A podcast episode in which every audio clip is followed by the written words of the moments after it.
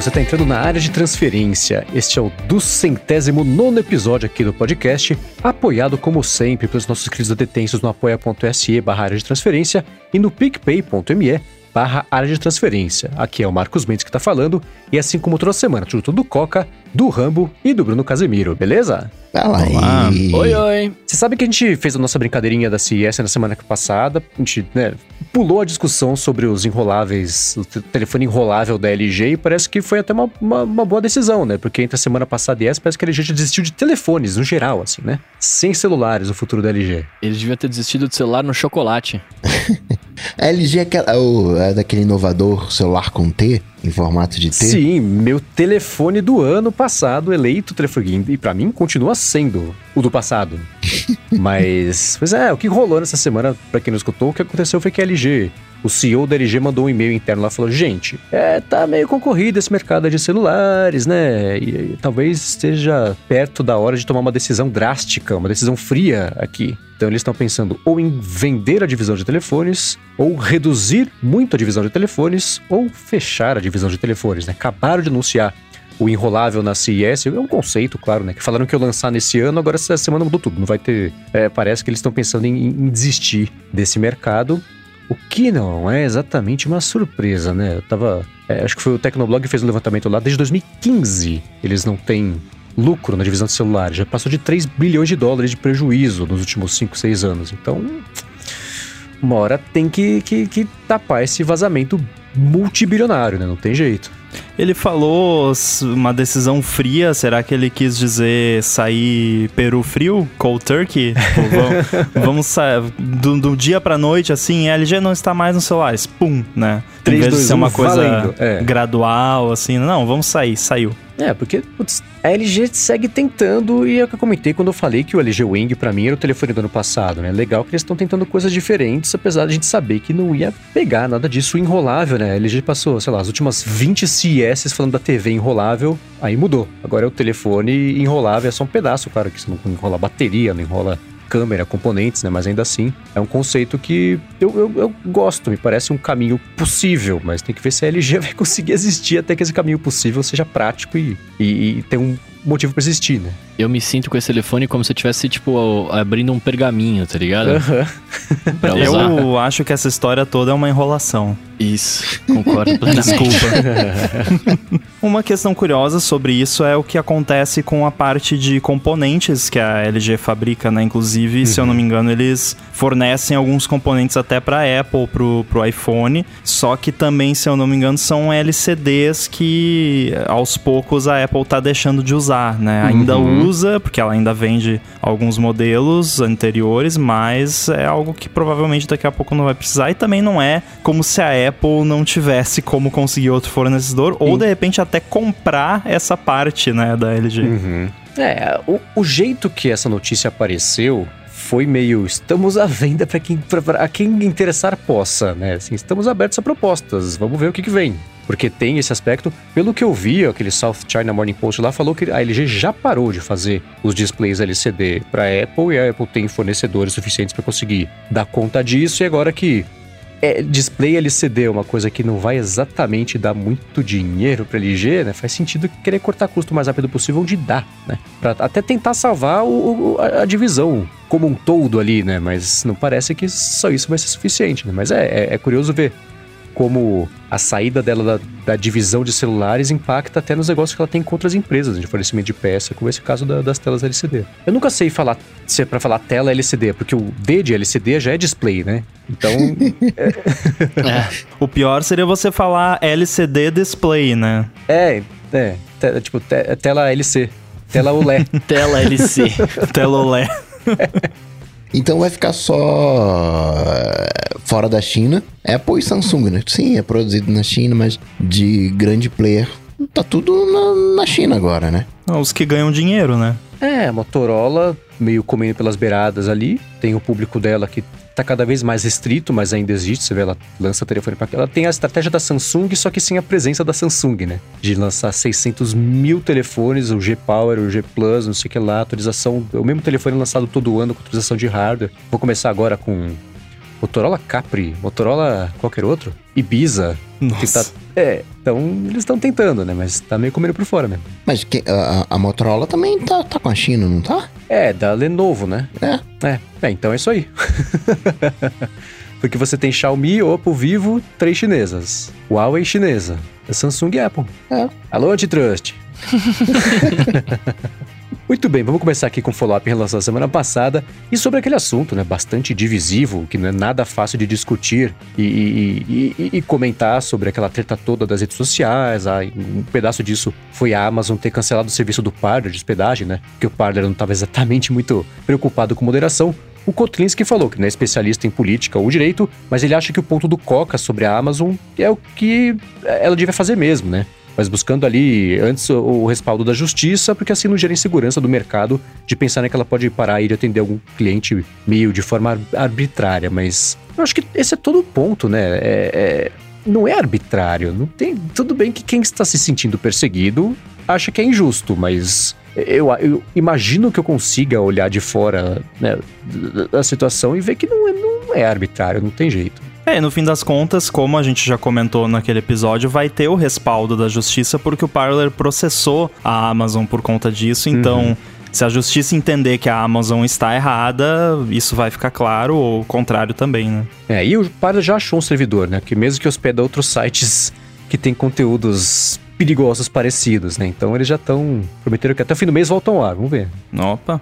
É que você entra no, no, no- em cenários que são confusos. Como é que uma empresa de tecnologia pode negar informações para a justiça, mas bloqueia a pessoa? Né, Olha que como ela, né, tem ali algumas coisas que precisam ser azeitadas nesse, nesse processo. Porque ela Mas tá essas ficando- coisas não são equivalentes, né? Não, mas eu tô dizendo quando você olha de fora, peraí, né, tá obedecendo a lei ou não tá obedecendo a lei? Por mais que tenha é, termos de uso, né, existe uma lei maior que é a do país, né? A gente não é, é, sei lá, né? Eu não sou. Eu não moro no Twitter, né? Eu sou. Né, eu não sou um cidadão do Twitter, né? Sou- É, mas então, os Estados Unidos são o país onde você pode ser negado serviço num restaurante por qualquer motivo que o dono do restaurante decidir, por mais escroto que seja.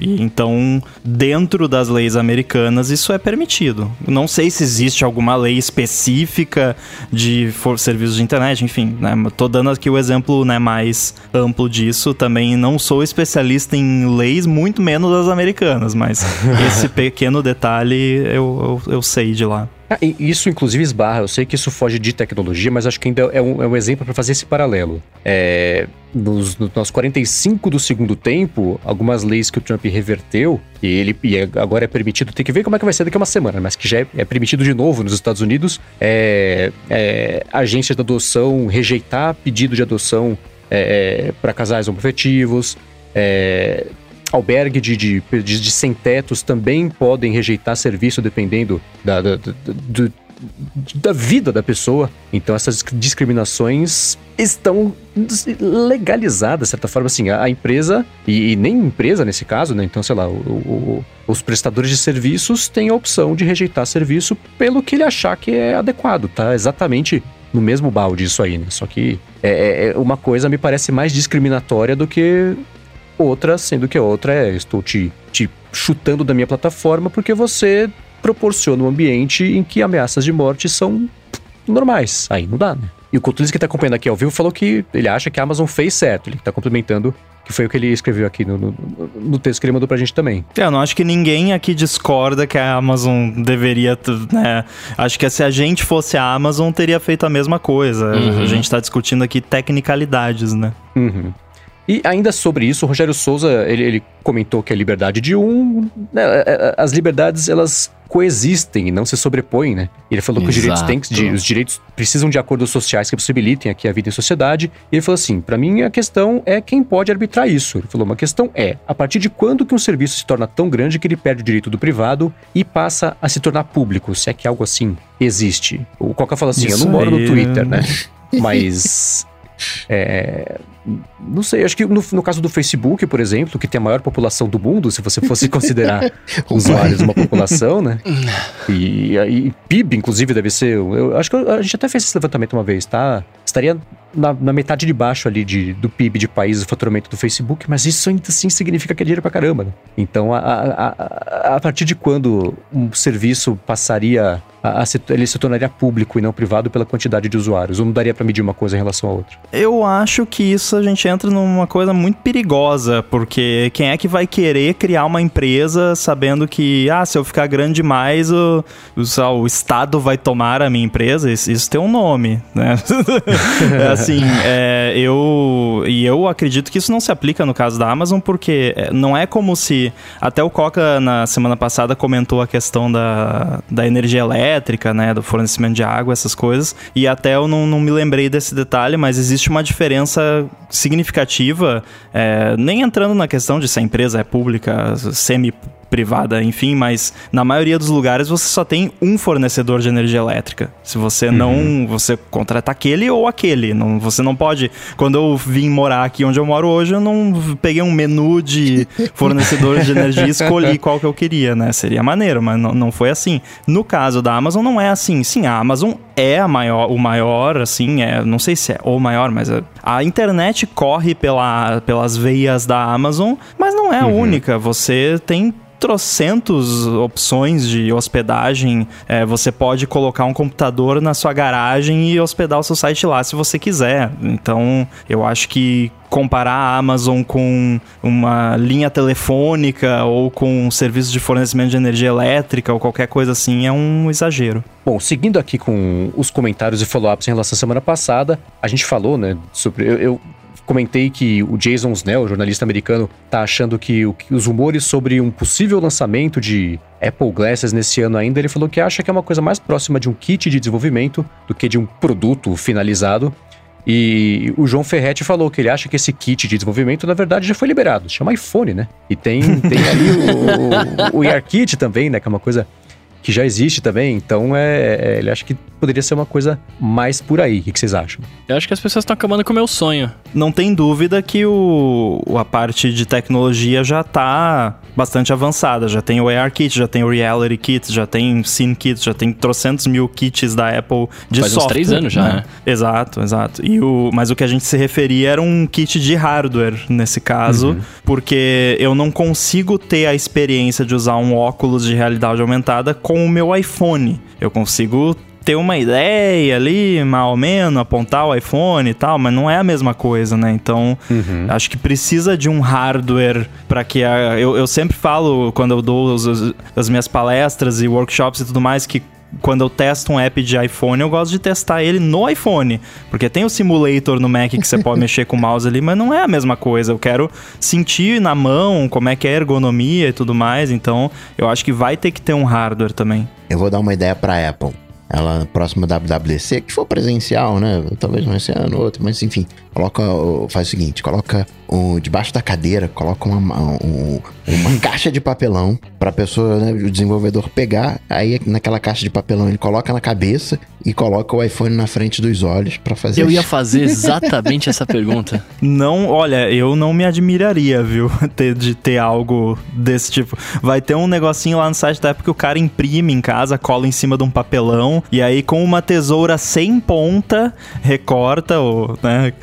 É aquele óculos do Google de papelão lá que a galera é, tinha. É. O cardboard, né? Chamava. É, o cardboard. Uhum. É. Eu, eu tava com o Nintendo Labo na cabeça lá, que os caras também imprimiam as coisas no papelão. Vai ser o iPapelão. Como fala papelão em inglês? Big paper? Cardboard. Cardboard. Big paper. É ótimo. Adorei. Paperzão.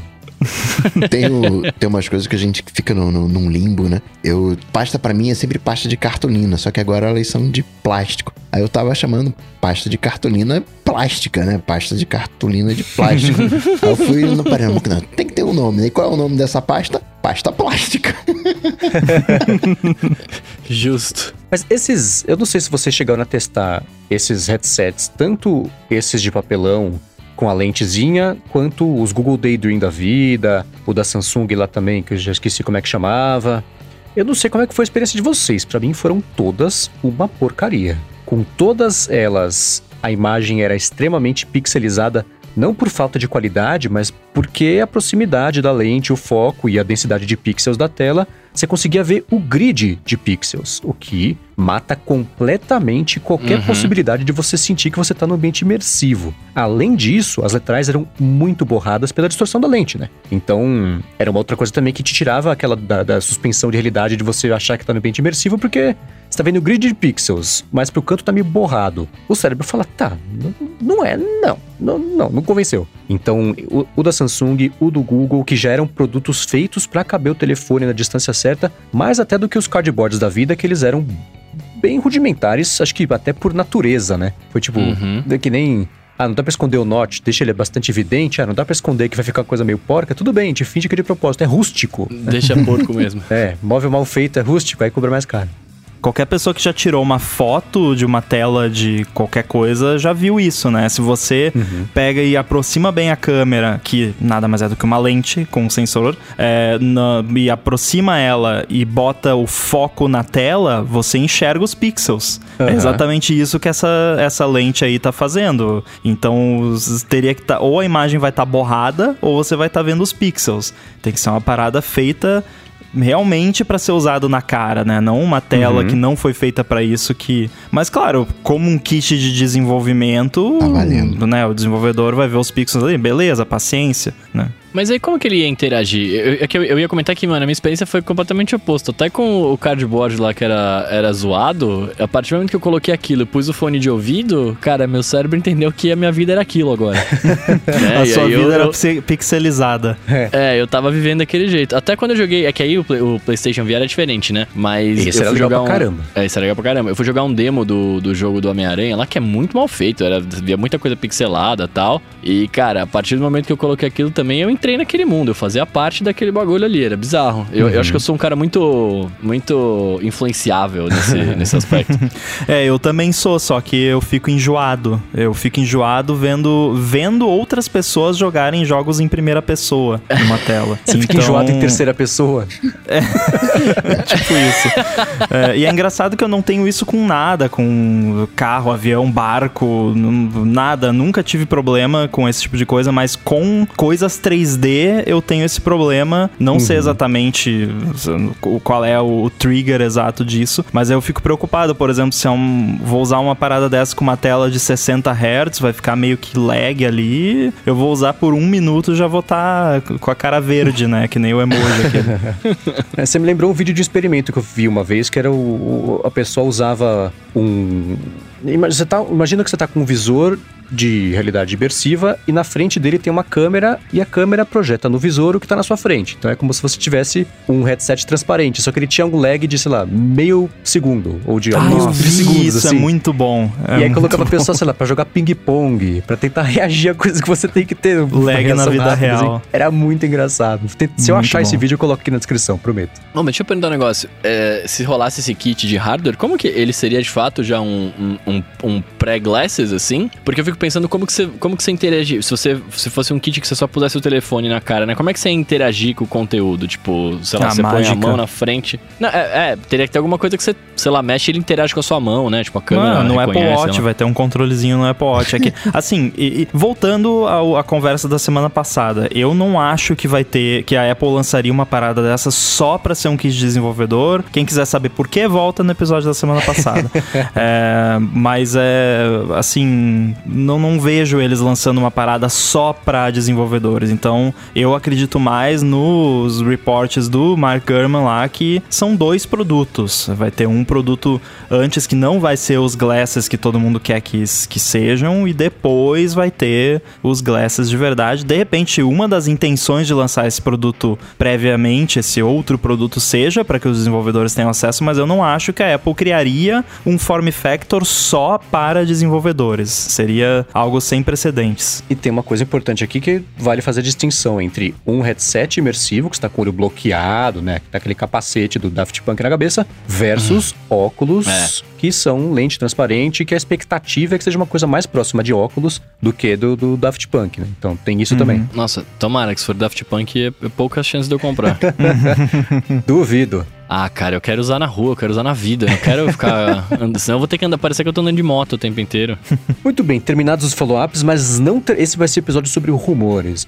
Na verdade, não a culpa não é nem nossa. Eu ia falar, a gente centralizou os rumores, mas não foi a gente. Quem centralizou os rumores semana passada, na última semana inteira, na verdade, foi o Mark Gurman.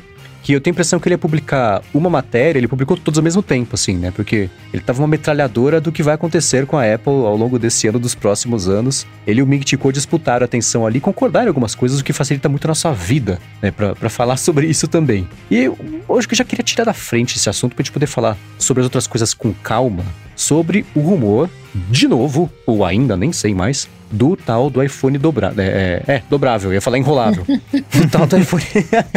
do tal do iPhone dobrável, né? Que ele falou, o, o Gurman falou que a Apple tá desenvolvendo protótipo disso, trabalhando em protótipos disso. E tinha pintado, acho que em novembro também, um rumor sobre isso. E antes disso, a gente já tinha falado aqui sobre esse assunto também. Então, certamente é um rumor que já tinha aparecido antes. É, além desse do iPhone dobrável, uma coisa que o Ming Chi Kuo falou é que a Apple tá fazendo, trabalhando em resfriamento líquido, né? Que é uma coisa que a gente sabe que no Android já tem em alguns telefones. Beleza. A Apple tá fazendo talvez isso. Agora ele já falou talvez para esse iPhone e trabalhando num Touch ID embaixo da tela.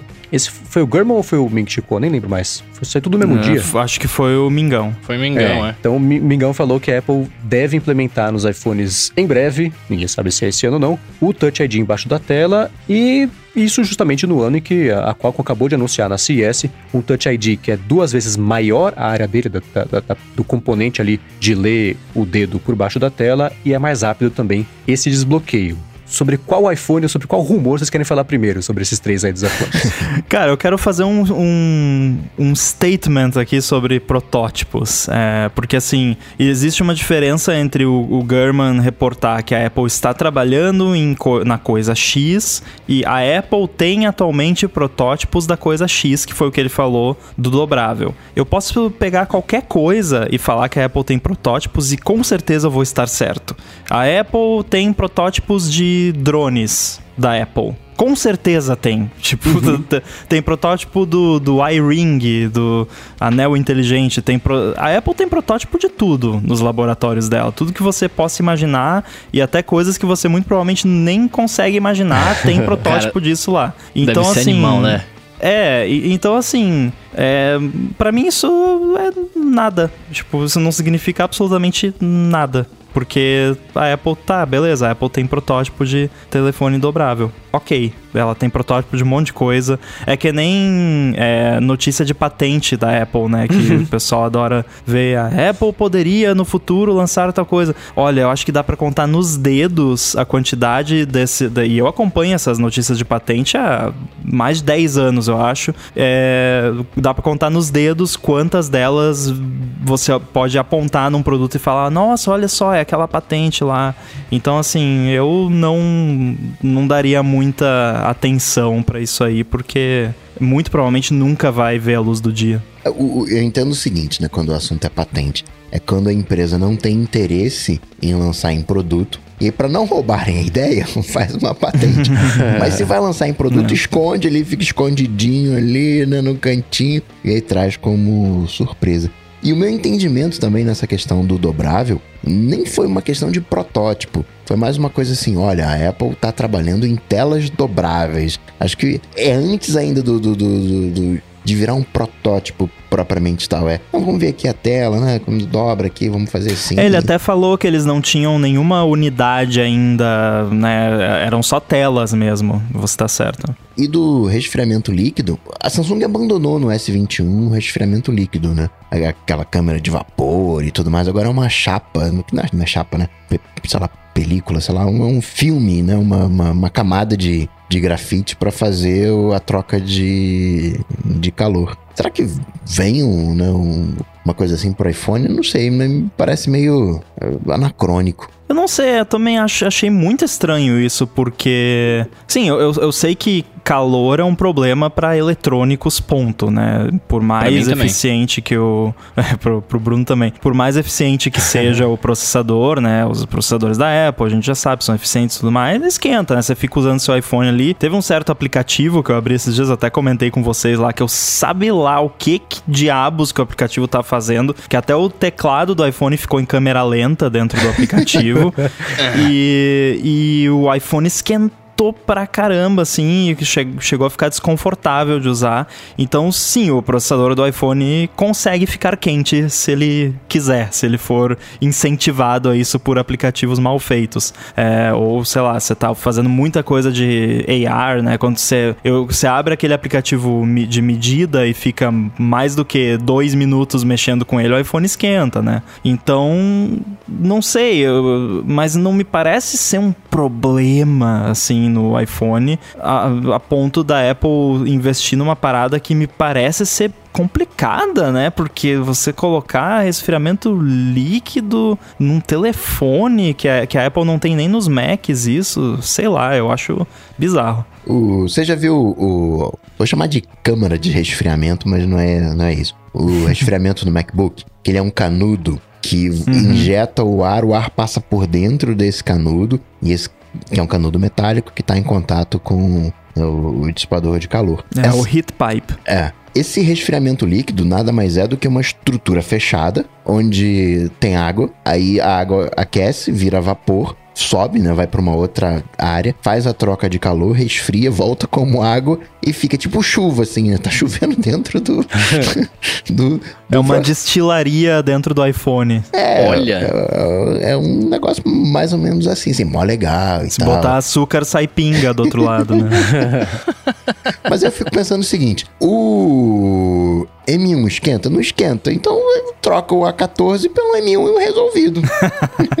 Olha, eu, eu, eu confesso que eu deixei o meu M1 bem quente aqui agora. Eu consegui fazer o, o meu MacBook Air esquentar ontem também. Eu nem lembro. Ah, eu deixei uh, um, um, uh, um grep lá rodando numa árvore de, de diretórios enorme lá e ele não terminou e ficou em loop infinito. Aí daqui a pouco eu tava usando o meu MacBook Air e, nossa, tá quente, porque não tem ventoinha pra... Que no Mac antigo, quando ele esquenta, você sabe, porque a ventoinha, né? Aí eu, nossa, tá meio uhum. quente, deixa eu olhar aqui no... Aí tava lá, 500% de CPU lá paradinha, matei e ele esfriou rapidinho, mas é, você consegue fazer eles esquentarem e eu não sei, né, o que que a Apple pretende fazer no, nos iPhones, não sei se sabe, de repente um processador A15 aí muito mais potente do que o que nós temos hoje em dia, que vai exigir mais e o que que eles vão querer fazer com essa, porque é aquela coisa, se eles conseguirem um, uma amplitude maior de, de, de, de tempo versus temperatura que eles conseguem atingir ali, dá para fazer coisas que hoje em dia não dá para fazer, né? Então, a gente não sabe quais ideias eles têm, de repente, coisas com relação à câmera, que, que vai ter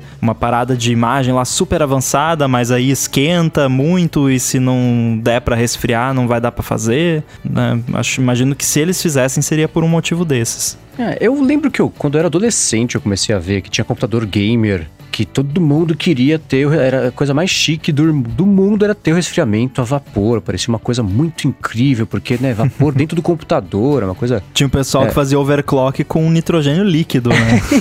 então, então, e aí, mais recentemente, primeiro nos telefones gamers e depois começou a expandir para mais telefones Android, já é uma coisa que, que existe e ela existe há tanto tempo, continua existindo, sendo adotada, que eu imagino que tenha algum tipo de vantagem, apesar de eu não ser exatamente um engenheiro de, de, de trocas térmicas aqui. Mas eu imagino que a, a, conta mental que eu faço é a seguinte, né? Quanto mais o seu telefone está esquentando, mais energia ele está jogando fora, né? Porque se ele está esquentando, você está com uma a energia para que está sendo gerada ali, ela está sendo desperdiçada. Podia ser tempo de tela ligada, não, é tempo de estar tá sendo dissipado de uma outra forma. É, se a câmara de resfriamento for mais eficiente do que outros métodos, ou que não tem método, não tem, não tem ventoinha, né?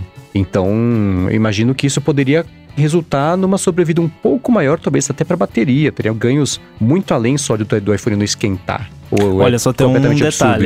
Eu não sou nenhum físico, mas o, o- a energia vai estar saindo do processador da mesma forma. Ela só vai estar sendo dissipada mais rapidamente, né? O que aí você consegue não fazer throttling e tudo mais, mas a- o calor vai continuar sendo emanado do mesmo jeito. O, o que pode melhorar nesse sentido é assim, sei lá, é, você tá certo com questão à bateria, porque bateria é um componente muito sensível ao calor. Então a bateria, quanto mais você mantiver ela ali numa temperatura ok, ambiente legal, ela vai ter uma sobrevida maior. É, e, e também não sei se de repente, né, novamente, não somos engenheiros aqui, mas eu não sei se de repente, a partir de um certo patamar de temperatura, de repente ela aumenta de forma exponencial, porque o processador, quando esquenta, ele esquenta ainda mais, sabe? Aquelas paradas malucas de física que acontecem. então, pode ser que, que tenha essa vantagem aí mesmo, mas eu imagino que o principal fator é você não precisar fazer throttling, né? Tão rápido. Então, uma coisa que isso que antes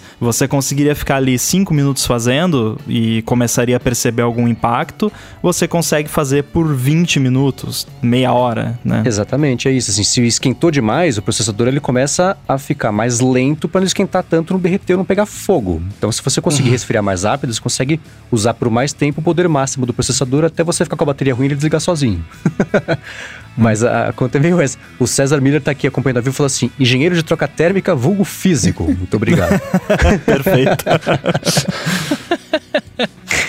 Então esse foi um rumor que, que, que chamou a atenção do pessoal. E o Touch ID sob a tela, ele é claro que ele vai contra o consenso geral do rumor do ano passado, que era que o Touch ID ia pro botão Home, assim como aconteceu no iPad. Aconteceu no iPad, não tô maluco. No botão iPad, lateral. Sim. É, no iPad isso, é. é. Uhum. Exatamente. Aí tinha até um rumor de que nesse ano ainda, no, no iPhone do ano passado, já ia ter isso, aí a gente acabou concordando aqui que talvez não tivesse, porque é tecnologia nova, né? Tem que fazer, fazer bonitinho, fazer direito, garantir que funciona. Então faz mais sentido começar no iPad que tem volume menor de vendas. Primeiro que você consegue fabricar no- na quantidade necessária, depois você consegue saber se está direito ou não, para depois implementar no iPhone. Mas esse rumor do Touch ID embaixo da tela é, pintou, e já não é a primeira vez, nem a segunda, nem a décima vez que pinta esse rumor. Agora, comparando. Eu, eu- eu fiquei, eu peguei meu iPhone esses dias aqui, fiquei usando, tentando imaginar como é que seria destravar ali com o dedo na tela versus o dedo no botão.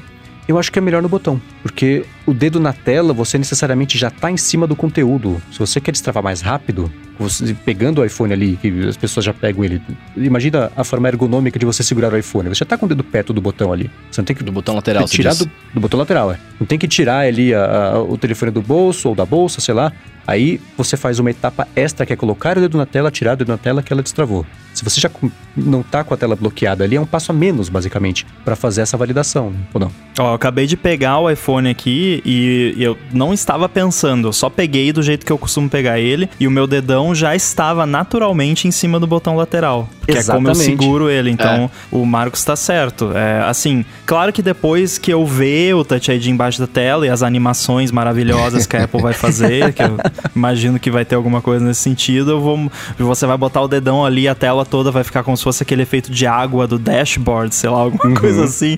É, vai- Vai ser bonito, vai ser maneiro. É, mas eu acho que no fim das contas, ah, as pessoas vão se adaptar a qualquer um dos métodos e, e o Face ID vai continuar existindo. Eu vou continuar usando o Face ID na maior parte do tempo, mas é uma coisa boa, prática, para quando você não tá ali numa situação em que usar o Face ID é agradável. É, e, e aí a gente já falou várias vezes aqui, tem essa, você tá de máscara, né? Hoje em dia todo mundo usando máscara e tal. É, e, sei lá, qualquer situação que você tá com a cara coberta, você tá atirado na, na cama com a cara toda amassada e o Face ID não funciona. Então vai ser mais uma opção para quem prefere ou numa situação específica. É, para mim, sinceramente, embaixo da tela ou no botão lateral, ficaria feliz com qualquer um dos dois. O Marcos Amorim comentou aqui que se você for canhoto, o seu dedão vai pro botão de volume, mas aí você pode cadastrar o indicador. É. É. Ou bota um sensor de cada lado, pronto.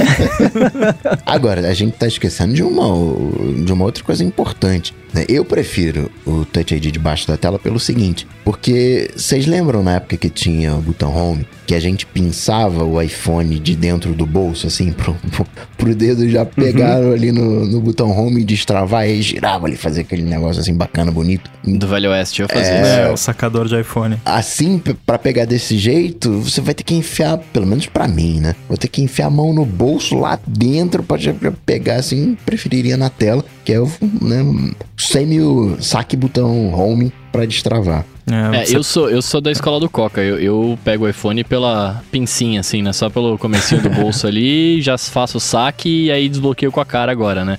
E aí bato ele na minha cara pra É, desbloquear. parece que você dá uma testada no iPhone. Pra... Testa ID. É, o Face ID, literal. E eu gostaria de ter o dedo na tela justamente pelo negócio que a gente comentou eu- agora no ADT bem passado, que o Mendes falou até, que ele falou que, cara, hoje eu pego o meu, o meu telefone, é, meu, meu telefone toca no meu pulso, que é o relógio, e eu atendo com o AirPod que tá no meu ouvido e, né, e tá tudo bonito. Eu me sinto no futuro quando isso acontece, né? Você ter o Touch ID ali embaixo da tela também, para mim, seria bem da hora por causa disso, né? Seria tipo, olha, estou me sentindo no futuro e ver as animações bonitinhas e tal. É mais essa pegada. Vocês acham que é uma boa ideia ter uma animação toda vez que você for desbloquear o iPhone? Não, eu tava brincando. Cara, se ela for personalizável, eu adoraria que tivesse. Eu, eu, eu colocar acho que coisa. vai ter, mas vai ser uma coisa sutil. Da mesma forma que o Face ID, a animação do Face ID, quando você desbloqueia, é só a- a- o cadeadinho ali virando rapidinho. Você mal vê. É, vai ser alguma coisa assim. né? Vai Tá, ser uma entendi. impressão digital estilizada, tá ligado? Que mostrar que você tem que pôr o dedinho E aí ali. eu penso também que eles podem colocar algum, algumas coisas, como por exemplo, ter um feedback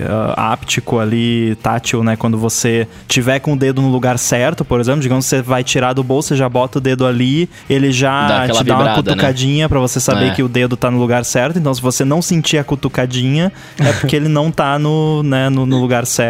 É, Eu tenho uma esperança de que a gente vai ver tela always on no, no iPhone, pelo menos para algumas coisas. Então eu penso que talvez o lugar ali na tela onde você bota o dedo para desbloquear possa ter uma indicação mesmo antes de você ligar a tela do iPhone. Acho que tem algumas coisinhas sutis que eles podem fazer para deixar a experiência mais agradável, sem ser uma animação a la AirPower que deixe o, o Marcos maluco. Ah, mas isso também você acostuma em três dias, né?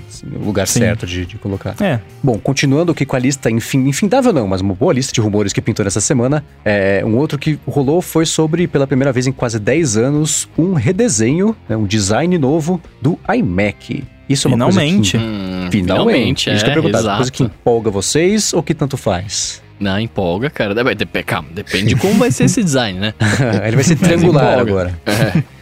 Nossa senhora. Mas Isso já é falado há mó tempão, né? Essa unificação do design que aconteceu com o iPad, que aconteceu com o, iPhone, né? De ficar retão, né? Cara, um iMac que fosse um iPadão gigante com, com um Animal, stand, tipo do Pro Display XDR, só que talvez um pouquinho menor. Nossa, seria muito legal. É, o, que, a, o rumor foi esse, né? Que ele vai, ao invés de ser aquele travesseirinho na parte de trás, é reto também, é tipo um iPadão, não é isso? Da hora, pô, eu, eu quero isso aí muito. e aí eu já consigo imaginar, bordas retas, pra quê?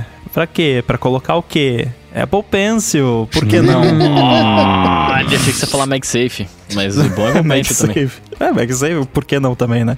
Mas, é, cara, me anima muito. É, eu já comentei da, da minha questão com display, que eu encomendei o Mac Mini, pra, que vai ser o meu Mac principal daqui pra frente, o M1, é, porque é o que tem agora, né? Mas um iMac me deixa bastante animado porque é um Mac que já vem com o display junto. E o display é, você já sabe que é bom, então não precisa ter mais essa coisa. Não, tem que comprar sem um se teclado, né? É. tem que comprar um monitor que seja bom. E achar um monitor bom é difícil, porque a Apple não nos ajuda, embora a gente vai falar daqui a pouco, já de repente isso Pera, vai pera, mudar. pera, né? Para, para, para. Para, Mas ó, É. eu não, sei, eu não sei vocês, mas eu acho o iMac muito imponente, assim, tá ligado? E aí você ter um mais é, ret- retão, bonito, parecendo um iPadão da hora, e provavelmente mais fino, né? E mais leve, porque com os chips novos ele mais, fica mais bonitinho ali e tal. eu- cara, ia ser animal, né? Ia ser animal Seria, seria. Tem muito lugar que usa o iMac, assim, tipo, você vai num- numa clínica odontológica e a recepcionista tem um iMac. Não porque ela precisa de um iMac, mas porque é bonito. É porque é Porque bonito, eles, né, querem ter ali um, uma coisa que o- a pessoa vai entrar, já vai ver aquilo, então em vez de ser um monitor todo capenga mequetrefe, eles botam um iMac que muitas vezes tá rodando Windows ou tá rodando aqueles, aqueles ah, programas em Pascal com tela azul no fundo. Mas é um iMac, o que o cliente vê é um iMac bonitão Uhum. lá, então eu concordo, ele tem essa presença, né? Eu deixaria de TV como uma TV. Eu deixaria na minha sala, assim, não ia ter TV, não ia ter nada. Ia ter só o iMaczão bonito ali. Podia ter um iMac de 60 polegadas, né, velho? Ia ser irado. Ó, imagina um iPadão com o stand naquele formato abajur do iMac antigo. Uhum. Um mix Uhum. dos dois. É, aquele é o iMac, na minha opinião, claro, assim, as coisas clássicas bonitas, o iPhone 4 e esse iMac iPhone 4 é abajur. Eu queria, quando eu tava usando muito o iPad Pro, eu, eu ficava pensando em como é que eu conseguiria fazer um, pegar um iMac e comprar no Mercado Livre por X reais, um quebrado, que nem funcionasse mais, mas que a, a, a- a rodando ali, as polias todas funcionassem pra usar ele como base ali, né? Mas ainda era uma época pré-teclado Bluetooth decente e suporte a mouse, então ia ficar pouco prático usar isso aí no dia a dia, mas esse, esse iMac é, é lindo, né? Então, inclusive eu vi alguém comparando o- os AirPods Max, o sistema dele de... de, de Dos arcos. da- da- dos arcos, a parte que liga os arcos aos fones, é, é, é, comparando com esse iMac, mas você não tá vendo só? Uma coisa É, tá lembra. informando um pouco a outra, assim, né? Sim, É legal bastante. Mas vocês acham que tem chance de acontecer um, eh, vamos chamar de iMac style, né? A Apple tá ficando tão burocrática, tá ficando tão, sabe, tão, né? Não é certinha a palavra, mas é burocrática, assim, não tem, não, não, não tem mais um design audaz no, no- nas coisas. Não, o iPad Pro é lindo. Hum, É. Não, ele não é nada super novo que nunca foi visto antes, mas é, eu acho ele lindo. É um dos produtos mais bonitos que a Apple faz hoje em dia. E se o, o design do novo iMac for informado por essa linguagem, eu, não vai ser, meu Deus, que inovação, nunca vi nada parecido antes, mas vai ser lindo. Sim, Vai. sim, vai, mas é aquele tipo de coisa. Você não conseguiria fazer um iPad assim, com esse design? Todo design que eu conseguiria fazer, eu acho uma porcaria, assim. É, pode até ser bonito, mas é, é, sei lá. Eu acho que o, o Coca é um designer muito bom, porque eu não. Pra fazer um negócio particularmente reto. não. É um tijolo o negócio. Mas tem a beleza, tem o, o detalhe ali do corner radius, que tem, tem, tem, tem a sua beleza, É, é- tem o É seu que charme. É um tijolo pro- mais fino olho- possível e. Né, Não, mas cara, tem as graças, tem exatamente como eu tô falando. O core era arredondado ali. Eu, se fosse fazer, eu não ia fazer um bagulho tão, tão da hora assim. Eu poderia pensar numa coisa parecida, mas o, o, o, o, de- o detalhe, que é o que deixa bonito, meu ia ser rusticaço, bizarro, tá ligado? Então, a filosofia de design da Apple é justamente, pelo menos, né, era pra ser, na maioria das vezes eu acho que acaba sendo, aquela questão de o mínimo de design possível, né? E que tem sido cada vez mais possível por conta dos avanços tecnológicos. O primeiro iPhone, ele tinha o mínimo de design possível que era possível com o que dava pra fazer naquela época. O iPad Pro novo, né? Eu fico olhando pra lá porque o meu tá ali. É, ele tem o, o- design mínimo design possível que é possível agora, né? Que a moral toda é que ele é uma janela pro software. Ele não é pra ser um, um objeto que você vai ficar olhando cheio de, de firula e, e tudo mais, né? Não que não seja bonito, é bonito, mas ele é o mínimo de design possível. Não sei se dá pra entender. Ficou Ah, claro. é, o produto não entra na frente da experiência nem do- do- da interface. né? Não que a Apple sempre acerte, tá? Né? Passa longe às vezes, inclusive. Teclado É. borboleta. É. E se, e se esse iMac novo, ele tivesse uma opção ali que você aperta um botão, ele destaca da base, e aí você pode usar ele como um tablet? Meu Deus, que medo. Então vai ter uma bateria o iMac ou ele vai ficar um, um raio saindo da base? Se rolar Não, isso tem que ter, aí. tinha que ter bateria. Se rolar isso aí, eu quero no meu MacBook O também. maior ó, tablet cara. do mundo. iPad Big Paper. Aí vai ser que nem aquele aquele meme que o cara tá na loja e tá mostrando um notebook daqueles que viram ao contrário. Aí o cara pega o notebook do lado e vira assim, crack. Ah, mas o- o- indo na, no- na, na viagem do Rambo, de talvez ele ser compatível com o Apple Pencil, daria pra pensar numa coisa mais parecida com o Surface Studio. Nossa, aí acaba o- a Wacom Fale, né, na hora. É, mas ela, ela já não deve estar com vão, esperança também né? de ter uma sobrevida muito É. grande, né? Mas, então, mas o que eu ia, eu ia falar é o seguinte, né?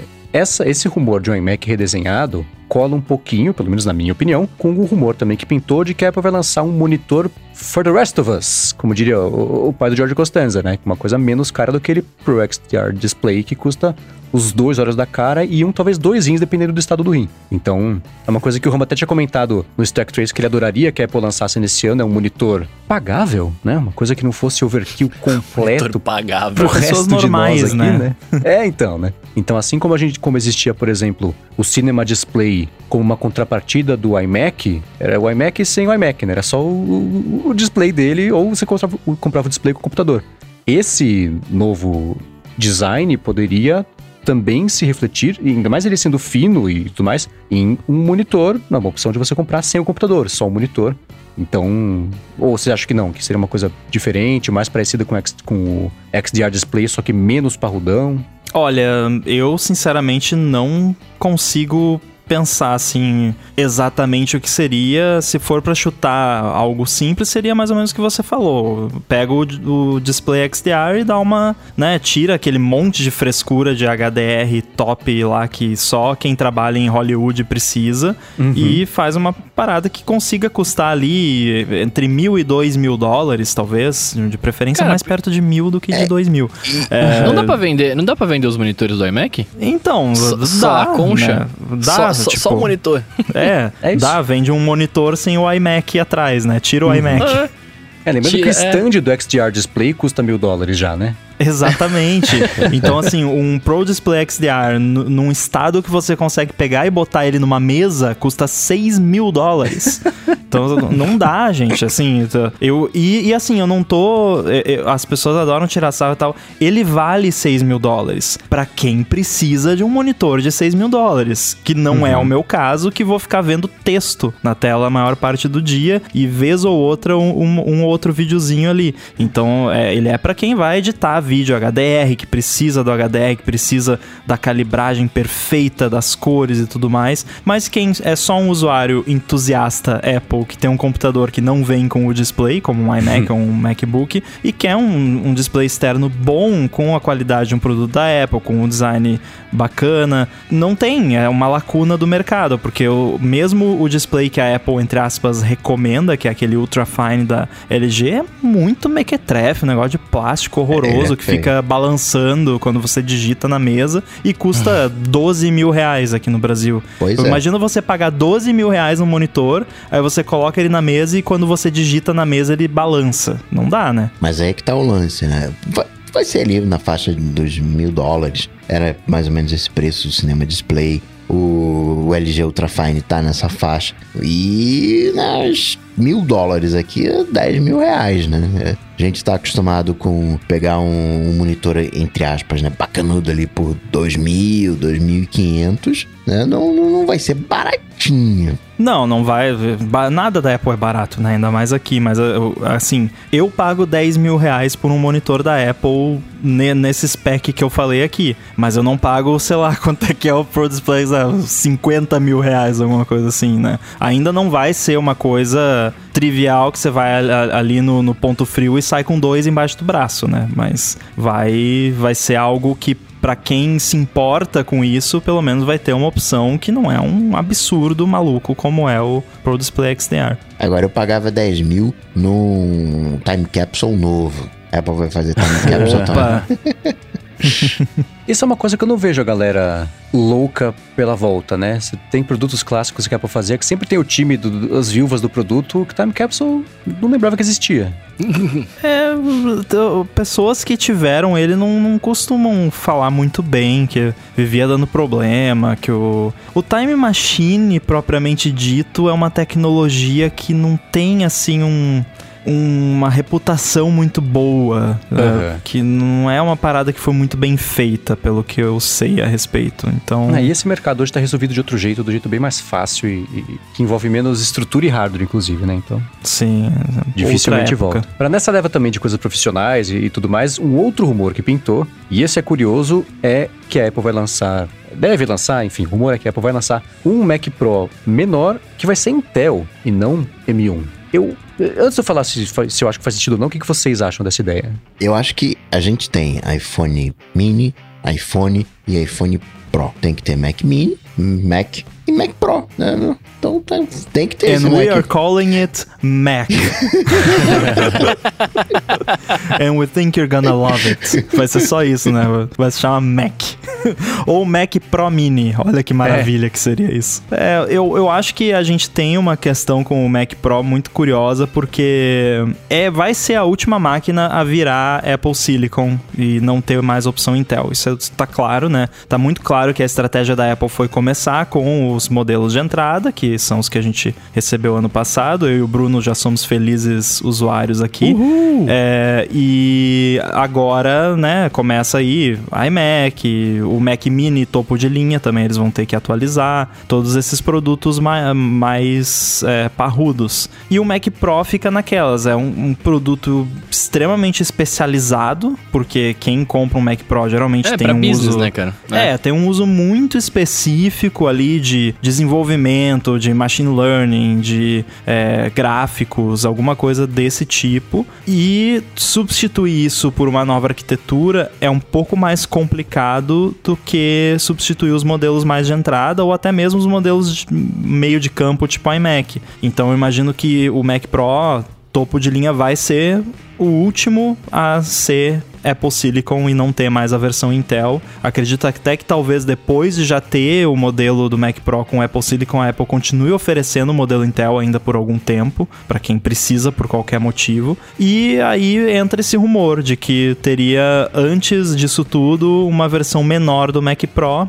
que aí já viria só com Apple Silicon. Eu não sei se eu entendi direito aonde que esse esse produto se encaixaria, porque é, eu, eu me pergunto se talvez, porque esses rumores muitas vezes, né, são de fontes e tudo mais, então a pessoa não sabe qual é a estratégia de marketing necessariamente. Eu não me pergunto, eu me pergunto se talvez esse não seria o novo Mac Pro com Apple Silicon, mas a Apple manteria o Mac Pro grande, o atual que existe, por um tempo, e depois mataria ele e ficaria só esse. Porque, hum, não sei, pra mim não faz sentido a Apple ter dois modelos de Mac Pro com form factors diferentes. Eu fiquei, eu, fiquei, eu fiquei confuso agora com o que você falou. Eu, eu- eu- o- se fosse ter um Mac Pro, você tá falando menor, o menor teria o M1, é isso? Sim, é porque o rumor é que a Apple vai lançar um novo Mac Pro menor com M1, com M1. Ah, com M1. E que o Mac Pro isso. topo de linha vai continuar sendo Intel. É mais ou menos isso. Estou parafraseando aqui.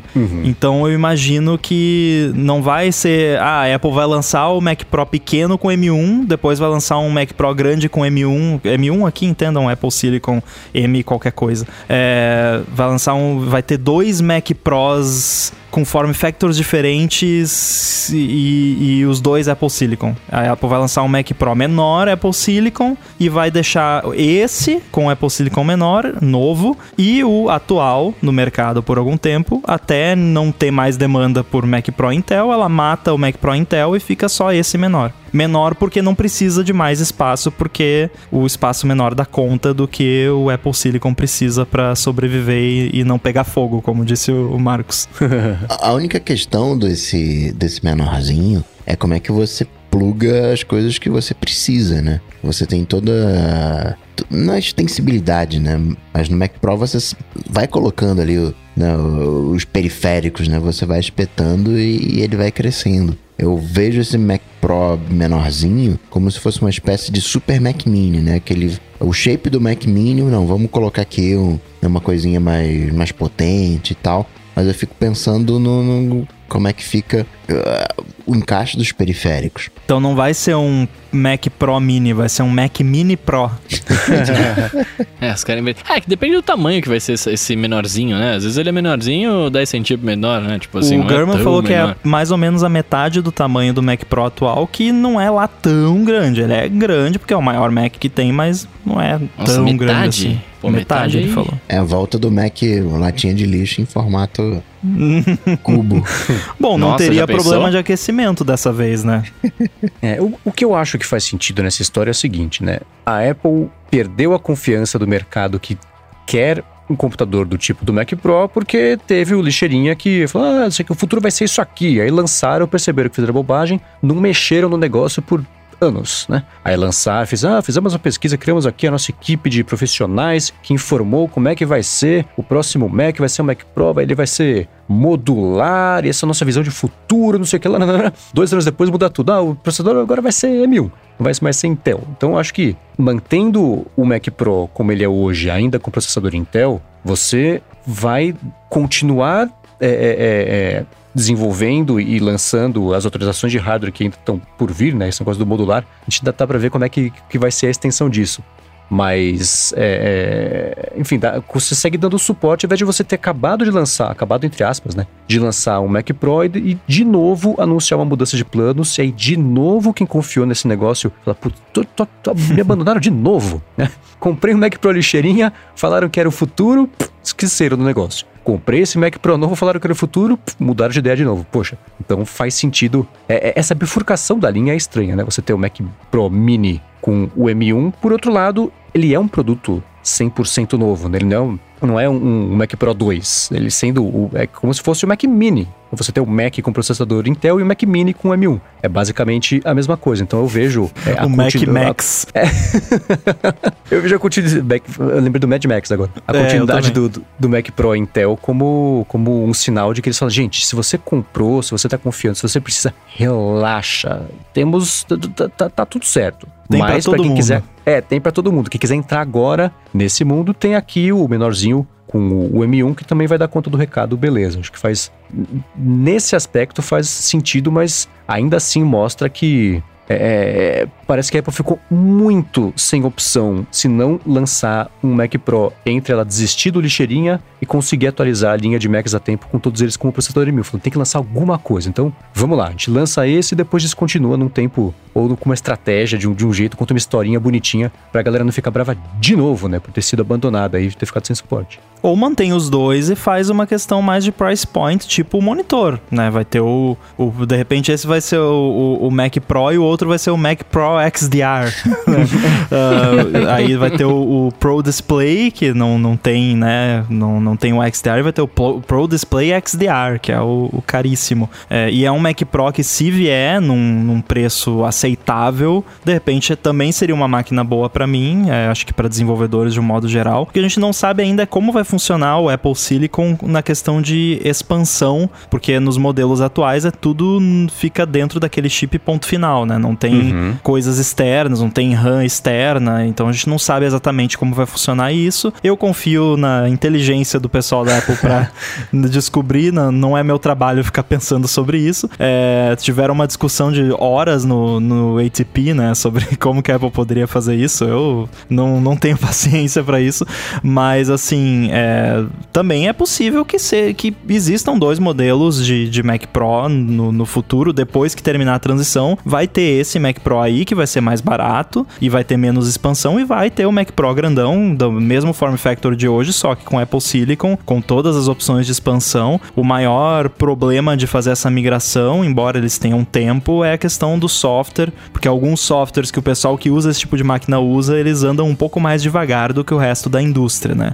Uhum. É, embora a transição para Apple Silicon em termos de software esteja sendo um sucesso absoluto, é, o Rosetta funciona e, mesmo, e muita coisa está sendo atualizada muito rápido. E se muito você rápido. é uma pessoa que tem um Mac Pro e usa o Final Cut Pro, você já tá agora, você já pode usar Apple Silicon, tudo bem que se você é muito profissional, provavelmente as máquinas atuais ainda não te atendem, mas é, é possível também. Acho que eu consigo ver talvez os dois existindo no futuro.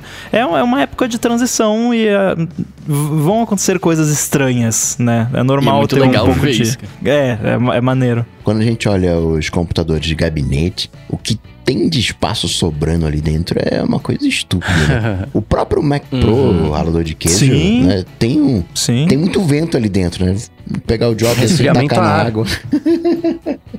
fazer bolinha, falar, faz um novo shape desse negócio. Deixa eu fazer pergunta legal, porque o Rambo tava falando da compatibilidade do, da arquitetura e tal. É, mas, por exemplo, tem coisas que eu uso que não foram atualizadas, né? Não foram desenvolvidas para usar comigo, mas que funcionam, por exemplo, o Adobe Auditions, né? Tipo, ele tá funcionando bonitinho aqui, mas ele Sim. não é específico para isso. Então, teoricamente, se eu, se eu compro um, sei lá, um computador com M1 e eu quero usar alguma coisa que não tá pr pronta para aquilo, ela, ela vai rodar. Pode ser que dê um, um, ruim em algum momento, né? Mas ela vai rodar, ou não? Sim, a enorme maioria das coisas funciona perfeitamente. Eu tenho é. usado o Audition aqui toda semana para editar o Stack Trace e não notei nenhuma diferença. Inclusive, ele é mais rápido, emulado no meu pois é. MacBook é. Air M1 do que no MacBook Pro topo de linha 16 polegadas rodando nativo Intel. Então, assim, é... e eles já têm um beta também com o M1, então é só questão de tempo. É, eu compartilhei com vocês, a gente pode botar no, nas notas do episódio. Do, parece que o Steve Troughton Smith tá ouvindo o ADT, né? Porque ele acabou de twittar lá um, uma foto do, do Mac Pro aberto e mostrando que basicamente você conseguiria diminuir 50% do tamanho dele só tirando basicamente espaço vazio e componentes que não precisariam existir caso ele fosse Apple Silicon. Então, é, tá bem dentro desse comentário do Coca de espaço sobrando, né? Cheio de ar. É tipo o saquinho de Ruffles. Bom, e concluindo a lista de rumores que pintou essa semana, nos últimos dias, né, veio coisa da semana passada também, é, MacBook Pro. Planos aparentes da Apple para essa linha de MacBook Pro. Cada palavra que eu li me deixou mais feliz do que a palavra anterior. Foi lindo. né? Então a ideia é que a Apple deve lançar um MacBook Pro de 14 polegadas, outro de 16 polegadas, com a volta da tecnologia MagSafe para o carregamento. Graças sem a Deus. touch bar, olha que beleza. E a parte das portas, eu confesso para vocês que eu já faz uns anos que eu parei de acompanhar, porque sai, entra, tira, tem USB-C, tem do lado tem duas, tem duas, tem quatro, não, não perdi o fio da meada. Então, se vocês quiserem comentar mais a fundo esse pedaço, vocês fiquem à vontade. Eu tô comemorando e sapateando aqui, sem parar, só com a ideia de que vai dar, se eu quiser, eu já falei, tô juntando moedinhas aqui, né? Pra tentar, se sair mesmo 16 polegadas sem touch bar com MagSafe, com processador M1, Cara, este Mac é PM de Marcos Mendes, o M1. o Mac é feito pra Ah, mim, é o chip né? MM1, né? É. Exatamente. MVC1. MVC1. Mas isso entra muito com o que o Coca fala, né? Eles estão fazendo um dispositivo Pro com portas Pro para quem precisa de, né, de pra quem é Pro. Pro. Pra quem é Pro, exato. Senão você vai pra um device tipo eu com um MacBook Air que não tem tudo lá, e, mas atende também, tá ligado?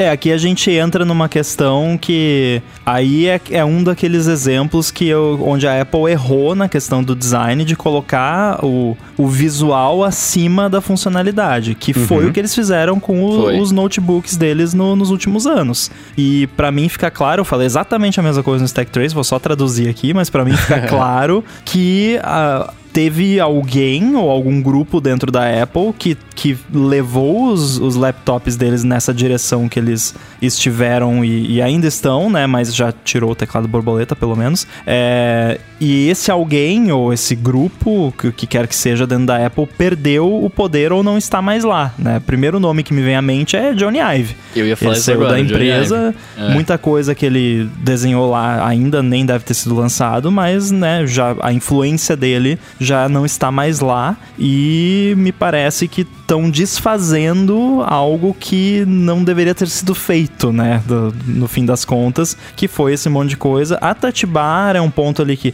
eu acho legal a Touch Bar, eu não me importo com a Touch Bar, mas é difícil você achar alguém, e eu também não sou essa pessoa, que ama a Touch Bar e meu Deus, eu não consigo viver sem a Touch Bar. Não, eu, eu tô ali no meio termo que, não, beleza, se tiver a Touch Bar eu uso, é legal, tudo bem, mas se não tiver também, eu tô usando esse MacBook Air agora que não tem touch bar e não tô e, sentindo cara, falta, né? É isso que eu falar agora, não faz a mínima falta. Não. A mínima, tá ligado?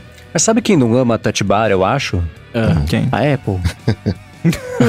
Com certeza. Porque o que, que aconteceu entre o lançamento do Touch Bar e hoje? Ela ficou menor, que agora tem o botão separado, tem o botão ESC separado, tem o botão de ligar separado com o Touch ID. Só, né? Você não viu, não eu, não, eu não uso, eu não sei, se estiver errado me corrijam. Mas desde o lançamento da, do primeiro Mac com Touch Bar, tá tudo igual de funcionalidade, de, de, do jeito que os aplicativos exploram, as possibilidades que ela abre. Né? Até hoje, a grande função do Touch Bar é você, sei lá, se desliza o dedo do volume ali, você consegue fazer. Então os, os, os botões contextuais de cada aplicativo estão ali também, mas... Eu uso muito no né? Sketch. Né? Quando eu tô usando o Sketch, porque ele tem os at vários atalhos ali que são úteis. É, a, a, única coisa que a Apple fez com a Touch Bar, como você disse, foi tirar um pedaço fora, né? do botão ESC, que todo mundo reclamou que não tinha um botão ESC de verdade. E tem um detalhe, tem dois detalhes da Touch Bar que me incomodam muito. Um deles é não ter uh, feedback tátil na Touch Bar. É, acho que foi um erro é grave da Apple Sim. não ter colocado isso. E outro é que a qualidade da tela não é bom. Vocês já repararam que é meio pixelado, parece? Tipo, Sim. é uma tela OLED 2x, não. mas por algum motivo a imagem não é legal. E ela esquenta horrores também, né? Esquenta. É. E outra, às vezes quando você toca, ela não.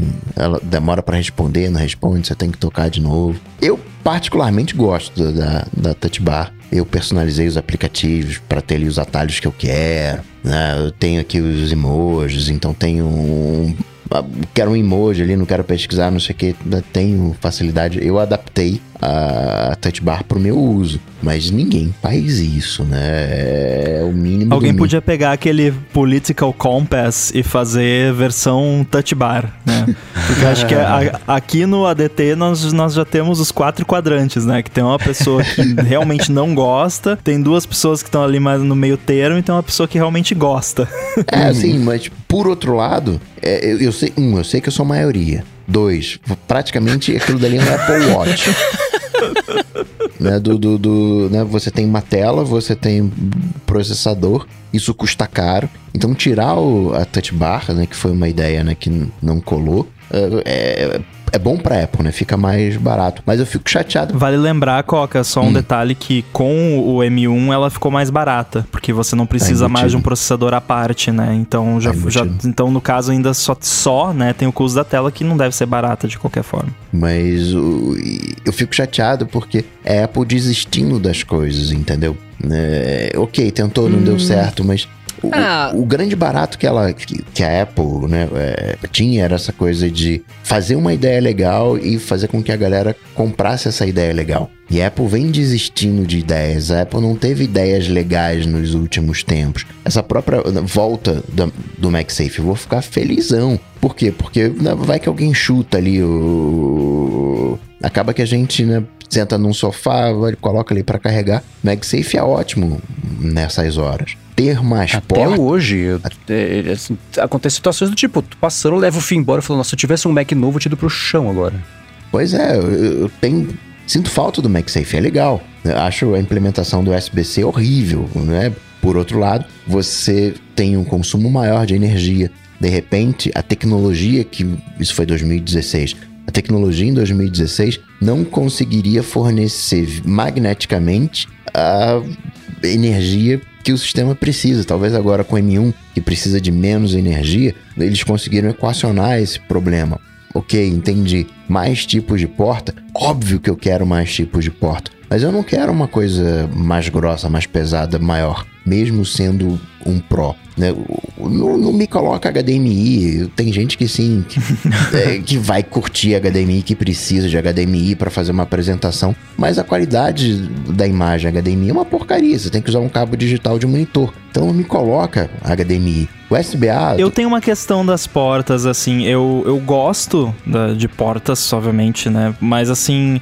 Para mim, um, ter um monte de porta num, num computador é que nem o botão do Amazon Prime no controle da TV. Tipo, é uma coisa que tá ali fixa que se você usa é ótimo. Se você não usa, aquilo é um, um estorvo que tá é ali só ocupando é. espaço à toa. Então é o exemplo da porta HDMI. Assim, mesmo eu que participo de conferência o tempo todo, eu faço, sei lá, três apresentações por ano em conferência, eu levo o adaptador. A conferência geralmente já tem, porque eu faço conferência de desenvolvedor Apple que já tem 500 mil adaptadores. É só você esquecer o seu, você pergunta, alguém aqui trouxe adaptador? 500 pessoas levantam a mão.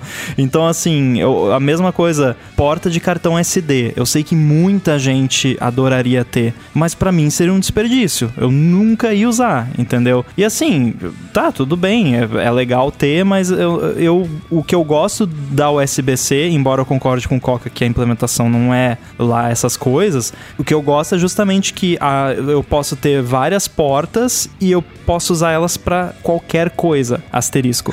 É, então, assim, é, eu acho melhor o USB-C do que você ter um monte de porta específica pra um monte de, de nichos que não vão ser usados, né? Portas que eu gostaria, eu gostaria de uma né, porta de rede. Não, mas é grossona Sim. aquela porta, não, não, não- vai ter o, o- a espessura de uma O porta de Marco rede. sentiu falta, né, Eu, recentemente. eu posso contar uma história, uma anedota aconteceu essa semana comigo. No começo da semana, eu trabalhei a partir de um hotel. E toda vez que eu, vou- que eu trabalho em, a partir de um hotel ou de um Airbnb, eu sempre esqueço. Enquanto eu sei que eu vou, eu viajo, eu falo, ah, eu esqueço o cabo Ethernet. Eu esqueço o cabo de Nossa, não posso esquecer da próxima vez, eu tenho que colocar porque vai ser bem melhor, eu vou navegar bem mais rápido, trabalhar bem melhor se eu usar o meu Mac espetado no cabo de rede. A saída do cabo de rede tá aqui no hotel, tá pronto, é só espetar. Beleza. Nessa semana eu lembrei de levar o cabo de rede. Eu cheguei no hotel, falei, ah, vou trabalhar, né? Coloquei o Mac em cima da mesa, aí eu passei lá o cabo de rede pro- no- no buraquinho da, da, da mesa ali, espetei na saída de rede, a hora que eu fui espetar no meu Mac, aí eu percebi, eu lembrei, meu Mac não tem Ethernet. E eu não tinha o adaptador, eu falei, tá. O que me levou à conclusão de que eu passei três anos sem precisar usar uma vez o- a internet. Né? Estaria lá, estaria mais grosso, ocupando espaço, enfim, esses pontos todos, para uma vez que eu ia precisar usar, enfim. né? A anedota era essa que eu contei pro Rumble. A única porta sabendo. assim que eu meio que faço uma exceção é o leitor de cartão, porque às vezes você vai precisar de um leitor de cartão, tipo você tá tirando foto e tal na máquina, e você pega o cartão, quer transferir pro Mac e de repente você tá num momento mais individual, porque na rede é legal, mas você vai sofrer, mas tem um Wi-Fi. Agora SD card, né? Como é que você faz? Como é que você consegue um adaptador? E o SD card é fininho, é mais ou menos a espessura de uma de uma USB-C. Então, É, o SD card você não precisa só de um adaptador, você precisa de um leitor de cartão SD, que é um equipamento bem especializado, né? é, é, Então essas- tá bom, Coca, eu deixo, eu deixo, pode ter o seu, seu eu leitor não de uso, SD. eu, eu não poderia tirar o USB-C, eu tô, eu tô felizão com o USB-C. Eu me resolvi com o USB-C. Antigamente tinha recarregador USB-A, tinha um recarregador do Mac. Hoje em dia eu só levo o recarregador do Mac, aquele tijolão 96 watts, cabinho USB-C nas duas pontas e outro USB-C Lightning. Consigo recarregar tudo que eu preciso com velocidade, né, ultra rápido. Tem uma porta que eu gostaria de ter, por questão de pura conveniência, e eu acho que eh, isso é justificável. Pelo menos uma, ou, ou duas, vai. USB-A. Mas é que Poderia tá, ter. É, é grossa Mas também. é, é grossa. Ah, né? mas cabe, cabe ali, a Apple dá um jeito. Coloca em pé, né? Gira, coloca em pé. Faz que nem o MacBook Air original, que tem uma, uma portinha que você abre assim. Eu, assim, porta, qu- quanto mais tiver, melhor, né? Ok. Mas eu ia ficar muito chateado se pintasse uma USB-A. Porque seria a derrota da derrota, né? Seria como colocar floppy disk. Porque já se passaram cinco anos. Foi 2015 que a Apple matou o USB-A. Retirou do recarregador, né? O USB-A colocou o USB-C. Se ela meter uma USB-A, ah, aí eu vou ficar chateado. Ah, bota leitor de Blu-ray também, né? Fininho. Tá seguindo completamente a, a- toda a, a lógica desse Mac, né? É é evolução por marcha reta, tirando a touch bar. Tá voltando com o MagSafe. O teclado Mequetrefe já, já morreu no ano passado, né? É, adicionando porta também. Então é. é- e, e a gente tá comemorando a volta de coisas que nunca deveriam ter saído. É como se. tá- Ah, agora os próximos Macs você não vai tomar um soco na boca cada vez que você abrir. Você fala, Nossa, que legal! Finalmente a gente vai poder voltar a usar o Mac sem abrir tomar um soco na boca cada vez que abre. Mas é, né? É corrigindo o curso. E que bom que mais tarde do que nunca está acontecendo. O MagSafe, que eu falei no meu cabo USB-C, USB-C, eh, como é que vai ser esse MagSafe, né? Não, a ponta não vai ser USB-C, vai ser no meu O caso. USB Safe? Vai, ser Quem mais um sabe a ponta é USB-C e, e encaixa um, um MagSafe da vida na, na USB-C. Ah, não, mas de modo ficar um... que a- o plug fica pra trás caso alguém tropece no cabo. Tipo o cabo Lightning MagSafe, que tinha algum vendedor terceiro que fazia. que É, o Coca tá mostrando aqui pra é quem tá vendo ao vivo É. agora. É exatamente É isso. mó maneiro isso aí. Nossa, Aí pode Agora, só um comentário pra gente rir aqui, porque eu, eu- eu falei brincando ali do leitor de Blu-ray, e aí eu lembrei que o Mac tinha um aplicativo chamado DVD Player. Eu Uhum. abri a Spotlight aqui, digitei DVD e tem ainda DVD Player, inclusive com o ícone É atualizado pro Big Sur. O, o ícone é um, um. CD em cima de um negócio parece tipo um Mac Mini com um leitor de, de CD. Olha, mas ainda existe aquele negócio de você conseguir acessar um CD remotamente? Porque eu lembro quando a Apple tirou... ou Via ISO? a- tirou a- a- a- os leitores mesmo, as unidades ópticas, tinha esse negócio de você conseguir acessar um CD por outro Mac. Remota, tipo um Existe ainda. sidecar de CDs. Ainda existe, eu tenho pena do engenheiro de QA da Apple que tem que ficar testando isso.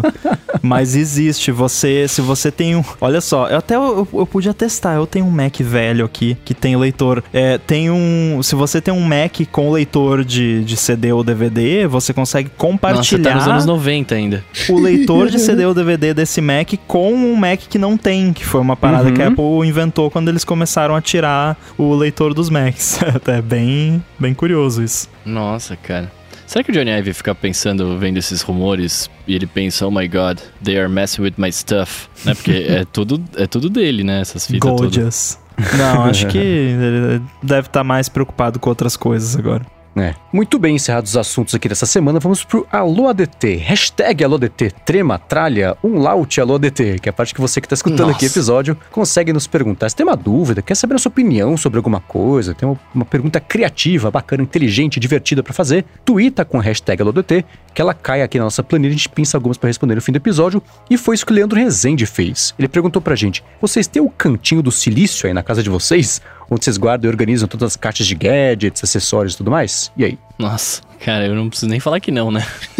cara, eu, eu sou o maior bagunceiro do Brasil. E Que eu não guardo caixa de nada. Eu, É. ó, eu guardo, eu não consigo jogar fora uma caixa de produto da Apple. Assim, não, né, adaptador, essas, coisas. Você tá É. construindo uma parede de caixa da Apple, né? Então, é, e aí eu, eu guardo, tem um cantinho, tem um nicho aqui na- nesse armário. Inclusive, pra quem tá vendo ao vivo aqui, eu vou mostrar, que tá bem atrás de mim aqui. É, eu tenho um nicho aqui no armário que eu coloco tudo ali, as caixas. É tipo um Tetris de caixa de produto Apple, porque cada produto novo que eu compro, eu fico, meu Deus, não vai caber agora, como é que eu faço? Eu fazia uma coisa parecida com isso aqui na, na mesinha que eu tenho de lado. Mas tava ficando uma bagunça, tava ficando um negócio difícil de limpar. Aí limpava, não conseguia montar de novo. Aí eu me desfiz. Me desfiz. Tava dando mais trabalho do Ah, que mas é prazer. que eu tenho uma coisa assim que eu geralmente acabo vendendo os produtos quando eu troco. E você vender e você poder falar na caixa, isso dá uma valorizada. É, isso dá uma valorizada, é verdade. E é prático também, porque aí você, né, bota dentro da caixinha, protegidinho, bonitinho. Então, agora, quando eu vendo hoje em dia na caixa, eu não mando mais carregador junto também, não. Porque se nem a Apple manda, não vou ser eu que eu vou não mandar. vou mandar, Mas exato. eu tenho essa coisa e inclusive é, no ano retrasado, em 2019, eu busquei o iPhone 11 lá nos Estados Unidos e pra não ficar ocupando espaço à toa na, na mochila, eu meio que fui obrigado a jogar a caixa fora e me deu uma dor no coração jogar a caixa fora, porque é caixa, é legal, né? Então, inclusive tô vendendo aí o iPhone 11 Pro Midnight Na Green, se alguém quiser. Sem não, esse é sem caixa porque esse eu é sem tive caixa, que jogar é, desculpa. fora. É, então, mal. esse tem um descontinho porque não tem a caixa. Sem carregador também. Sem carregador. Mas- Mas, mas o Rambos, você só guarda a caixa pra, pra guardar bonitinho ou você põe alguma coisa dentro delas enquanto isso? Não, eu, eu só guardo por guardar, mas geralmente as paradinhas que vêm junto, que hoje em dia é quase nada, né? é, ficam dentro da Fica caixa. lá. Tipo, aí qualquer dia eu tô aqui e preciso de um cabo Lightning. Eu abro uma caixa de AirPods ali ou de iPhone e vai ter um cabo lá dentro, provavelmente, porque eu não tiro esses acessórios, né? Eu, eu comentei aqui quando teve a polêmica do carregador, deve ter caixa ali que tá com carregador dentro ainda, que eu nem cheguei a tirar. Caramba. Aqui na minha casa é privacidade meio zero, assim, né? Então, por exemplo, eu compro, eu comprei. Eu nem- não vou lembrar agora qual que era, mas foi um iPad que eu comprei que eu tinha a caixa, eu trouxe de fora com a caixa e tal. Cara, uma semana depois eu vi a minha mãe guardando a furadeira dela lá na. Furadeira, na parafusadeira dentro da caixa do, do meu iPad, né? Aí eu falei, cara, minha vida é isso, né? Eu não posso ter apego a essas coisas. Então tá lá. A, a única caixa que eu tenho é a desse Mac que eu acabei de comprar, mas porque eu acabei de comprar, então ela ainda tá meio que sem uso. Mas as poucas que me sobram, tipo, sei lá, a do meu iPhone 8 que eu tinha aqui, eu guardei, eu uso ela pra guardar uns negócios que fica dentro da gaveta, assim, pra virar separador de, de gaveta pra não ficar tudo jogado. Mas é pra isso que eu uso, eu não tenho uma, um apego por elas, assim. Agora, quando eu for me mudar pro apartamento novo, vai ser bom também. Por exemplo, HomePod eu posso botar na caixa, pra eu transportar na própria caixa dele. É prático. Mas fora isso, eu tenho também um. Não chega a ser exatamente uma caixa, mas eu tenho um, um banco E aí você levanta a tampa do banco, aí tem todos os, os cabos, né? Todos os guergueres assim. E tem aquelas coisas de uso contínuo, e isso tá sempre no alcance da mão. Mas se não uso, vai pra esse, vai pra esse bancão, eu junto tudo lá. E aí você abre o baú e vem aquele cheirinho de Apple. Ah, tem tudo, né? tem, tem câmera lá dentro, tem, tem, tem tudo, tem tudo, tudo lá tem tudo. É, eu já tive um cantinho maior de- do silício e da tecnologia na minha casa. Eu, eu- eu colecionava todos os iPhones, eu guardava tudo, mas aí vai passando o tempo e você fala, tá, tô acumulando poeira, troco de nada. Eu me desfiz, vendi, doei, dei, joguei fora. E é, o que eu tenho de caixa hoje é das coisas que eu tenho. Então, se um produto que eu tenho, se eu vendi, eu vendo com a caixa, se quebrou e não tem conserto, recicla e a caixa vai embora junto. Então, o meu cantinho da- da- do silício aqui de casa tá cada vez menor. Eu não tenho um monte de cabo, eu tenho os cabos que eu uso também. Eu, eu- parei de acumular e passei a me livrar de tudo que era que tava sobrando. No máximo, o que eu tenho que eu guardo ainda é o primeiro iPhone, porque esse não, não dá, né, pra desfazer. Quem teve, imagino que tenha guardado também. E tem umas bobeirinhas, sei lá. Eu até mostrei aqui, outro dia na, na pré-gravação aqui, o cartão de, de, de, de, de- de visitas do Woz. O baralho que a Apple deu de brinde do, de venda do macOS 7, eu não sei quantos anos. Tá fechado, lacradinho, esse bonitinho. Não, isso De aí já coleção. entra na categoria de colecionáveis, né? Isso é, o É, tipo de né? coisa É que, que- se você quisesse desfazer, você bota pra leilão no, no Sim, eBay, é, né? É que tá tudo junto, tá, tá no mesmo lugar ali do, do meu quarto do meio aqui de casa, de coisas da tecnologia, tá no cantinho ali, tudo isso aí. E o, o primeiro Apple Watch, né? O relógio que a Apple também deu de brinde lá na venda do macOS, que é um azul, com os, os ponteiros tudo coloridos e tal. Eu vou deixar aqui na descrição do episódio também pra quem não conhece. Mas de coisas que eu uso hoje em dia, eu só tenho as caixas do que eu tenho e, e, e- e parei de, de, de coleção, que no fim das contas era coleção de poeira, mais do que do- dos produtos e das caixas que tinha lá. Então, tento minimizar ao máximo aqui ó, o, o espaço ocupado por essas coisas. Só pra deixar bem claro, eu também só tenho as caixas aqui do que eu tenho, tá? Não, não, não precisa chamar aquele programa acumuladores, tá? Não, não é nada disso. As caixas que eu andando tenho na aqui lixeira pegando as caixas das pessoas, né? é que eu tenho muitos produtos por, por conta de te, device de teste e tudo mais, principalmente fone, tem um monte de caixa de fone ali. É, então, assim, é tudo coisa que eu tenho, porque a ideia é que quando eu for me desfazer do produto, seja reciclagem, seja doar, seja vender, a caixa vai junto, né? A caixa não fica quando o produto vai embora. É, eu- sou o oposto, eu- a caixa fica, né? A produção de sucesso da caixa fica. Eu acabei de Mas ver é que bom eu que tenho. dá pra guardar furadeira, martelo, chave Exato. Não, eu acabei de ver que dentro da minha cabine aqui, eu tenho um, tenho um bonequinho aqui que tá como se fosse uma prateleira, é uma caixa de iPhone. Eu colei a caixa de iPhone na cabine e ele tá aqui bonitinho. Eu tava usando uma caixa de HomePod pra aumentar a altura do monitor mequetrefe que eu, que eu tinha aqui. eu botei ele em cima de uma caixa de HomePod. Nem pra isso o livro serve mais, que horror. Eu usei durante muito tempo uma caixa de iPad para elevar o monitor, só que a caixa afundava, né? não tinha sustentação. Aí eu coloquei um livro encheu de dentro da caixa, não coloquei um livro dentro da caixa. Podia colocar só o livro, não, vou colocar o livro dentro da caixa. Pois é. Era um iBook. ah, não. Bom, e pra finalizar o Alô DT de hoje, o Douglas Bride Rosa quer saber o seguinte: com a compra do Pocket Casts, o que, que você acha que vai acontecer?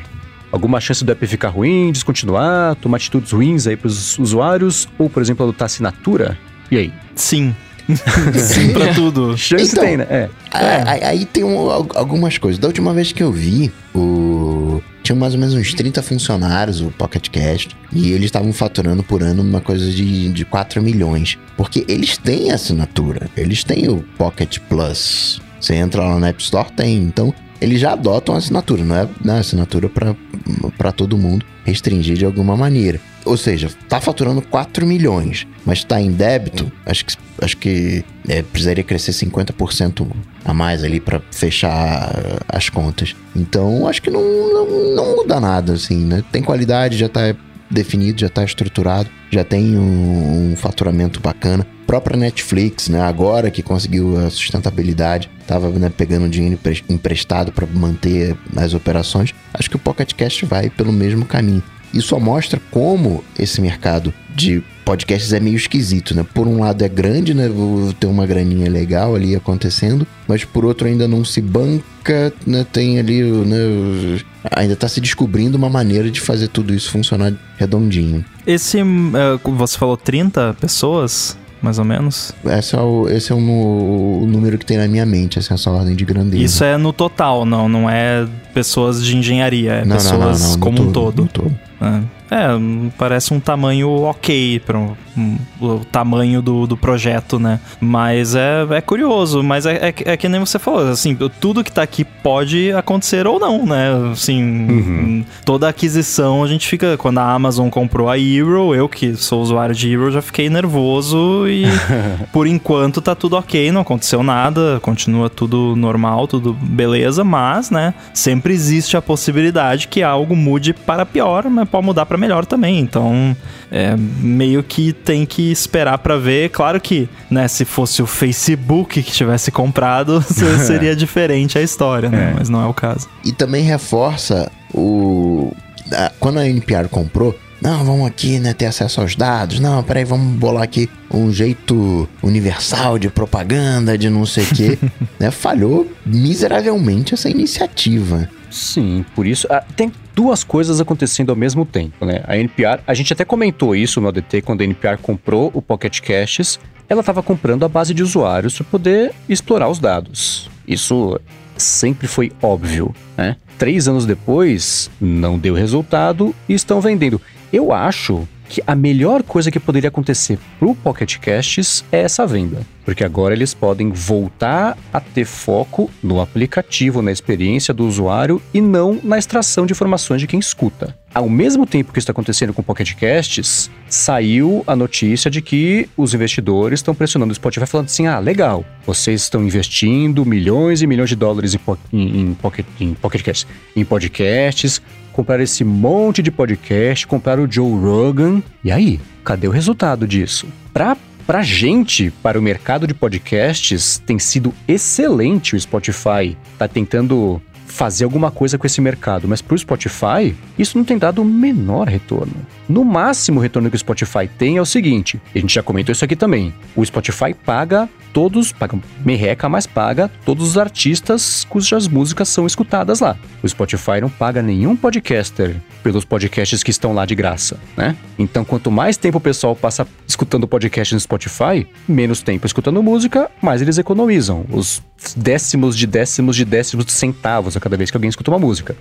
Então essas você vê duas iniciativas gigantes, multimilionárias, que a- a perceberam tarde demais que aquilo que eu sempre falo no Twitter, podcast é livre, podcast aberto, não existe um modelo desses de, de Netflix ou de assinatura. A Apple agora, ah, a Apple vai querer colocar Pocket eh, Podcasts Plus. Eu falei, nossa, não aprenderam com o Apple News Plus, né? Vão querer insistir no erro. Hold my beer, né? O Apple Podcasts falou.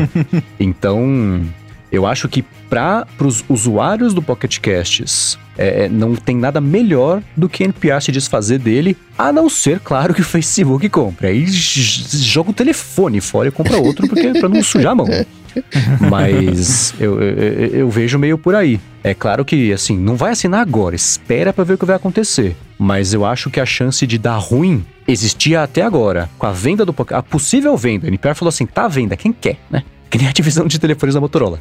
Da, da, da LG. Motorola em breve também, vai saber. Mas eu acho que eu vejo isso como um potencial positivo. Tem que ver se isso vai acontecer de verdade. Enquanto isso, procura uma alternativa, dá uma espiadinha na concorrência. Tem o Castro no iOS, tem o Overcast no iOS, que é o que eu uso até hoje, tô satisfeitíssimo com ele. É, então acho que é por aí, vocês acham? Inclusive o beta novo do Overcast tá bem melhor, viu, Marcos? É, Ele corrigiu aquele problema que eu tinha dele dar aquela travadinha toda vez que abre.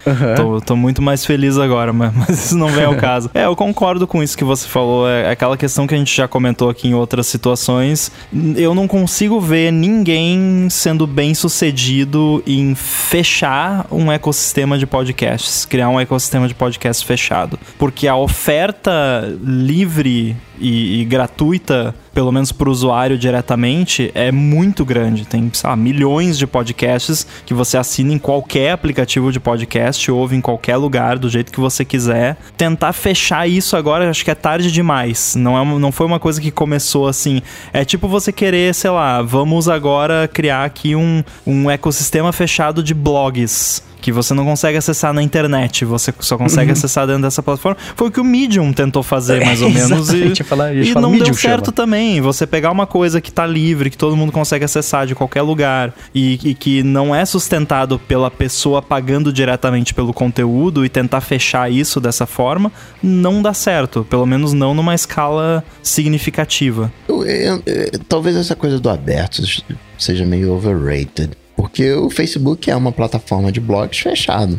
É, o- você gera o conteúdo, você posta lá e. Sim, mas eu não tenho que pagar paga. acessar sim, o Facebook. Sim, sim, sim. Não, eu tô fazendo uma, uma comparação pelo seguinte: porque talvez o problema do podcast não seja que ele é fechado, plataforma aberta ou fechada. Se você reparar, os players de podcast, eles são parecidos com os gerenciadores de tarefa. Eles te avisam quando tem uma nova tarefa para você escutar, né? Quando você completa a tarefa, né? Some ali da frente, né? Vai para um, né? Você tem toda uma administração. né? O- O podcast é pro geek. E o que o Spotify fez, colocou o podcast, entre aspas, pra todo mundo. Tem uma coisa de divulgação e tal, não tem que assinar, você vai lá, pesquisa. Tem uma coisa meio YouTube ali no, no processo. Mas a galera, não raiz de podcast, não, não é essa a diferença. Mas aquela galera que curte o podcast mesmo, de acompanhar até o final e tal, quer ser avisado quando o podcast sai, quando o episódio é publicado. Coisa que o Spotify não avisa. Então acho que tem também um quê de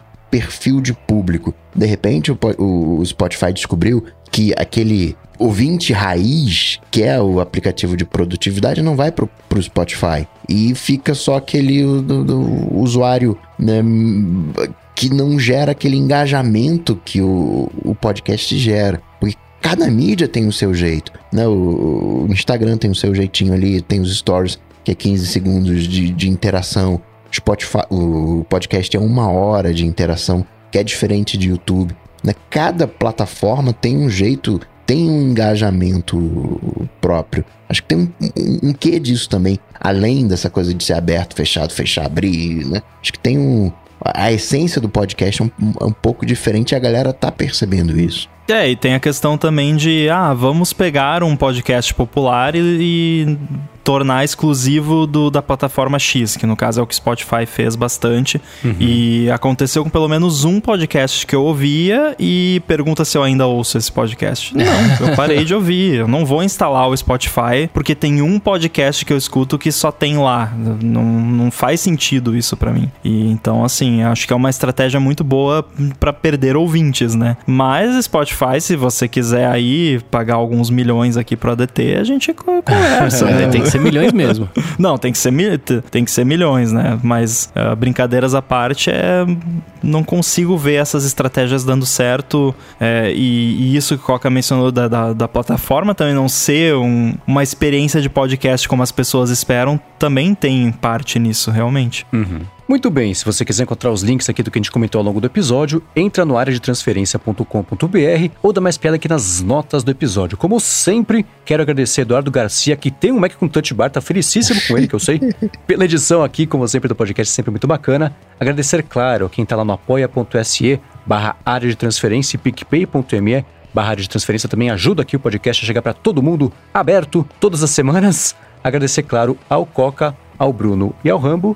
E como sempre, né, pra falar com vocês, como é que faz? Me procurem lá no Twitter, arroba underline inside, no Instagram, Guilherme Rambo 2. E essa semana eu vou falar certo, eu estou no TikTok, também é arroba underline inside, porque eu não tenho uma consistência muito boa nas redes. E também segue o AirBuddy lá no TikTok, é arroba AirBuddy App. Tá lá também, também tá no Instagram. Eu tenho postado umas coisinhas no Instagram lá. Tô começando a criar uns conteúdos que não são referentes ao app, mas tem ali diquinhas de, de, de qual melhor modelo de AirPods para você, os, comparando os modelos da Beats, fazendo umas dicas gerais de uso dos AirPods. Então vale a pena seguir o AirBuddy também. Pra falar comigo, vocês sabem, só ir lá no Google bater Coca-Tech que a gente troca uma bola. Show, eu sou arroba Bruno underline Casemiro no Twitter, no Instagram e no TikTok mais próximo de você. Bom, eu sou o MVC Mendes no Twitter e no Instagram também. Apresento o Loop Matinal, podcast diário de segunda a sexta do Loop Infinito e escreva a coluna semanal, sai todo domingo no ifeed.pt. E é isso aí, né? Tudo dito e posto, a gente volta na semana que vem. Valeu! Falou, tchau, tchau.